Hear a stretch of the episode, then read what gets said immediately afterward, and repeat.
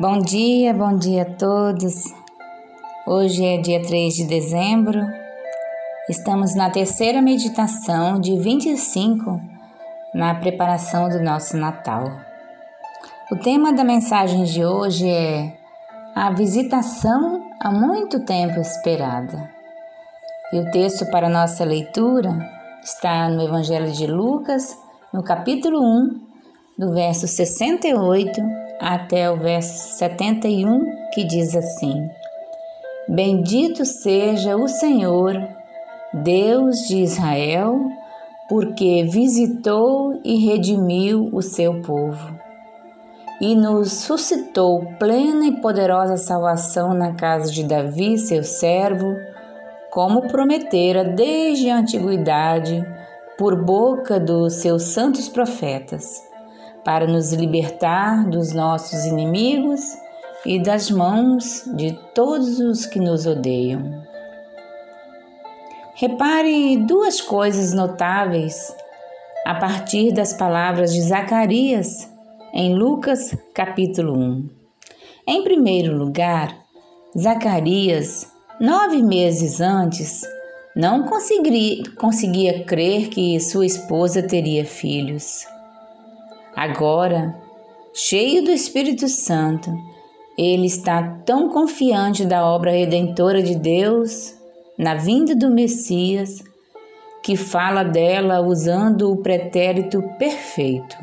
Ele diz: visitou e redimiu o seu povo.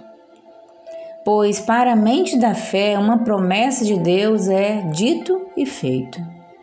Zacarias aprendeu a confiar na palavra de Deus e assim teve uma garantia notável.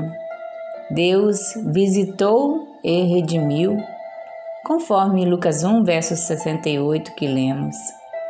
Em segundo lugar, a vinda de Jesus, o Messias, é uma visitação de Deus para o nosso mundo.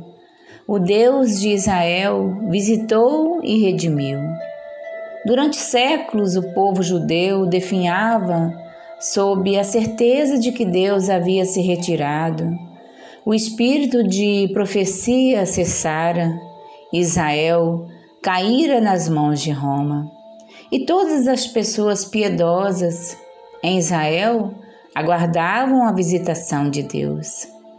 Lucas nos diz, no capítulo 2, verso 25, que outro homem, o devoto Simeão, esperava a consolação de Israel.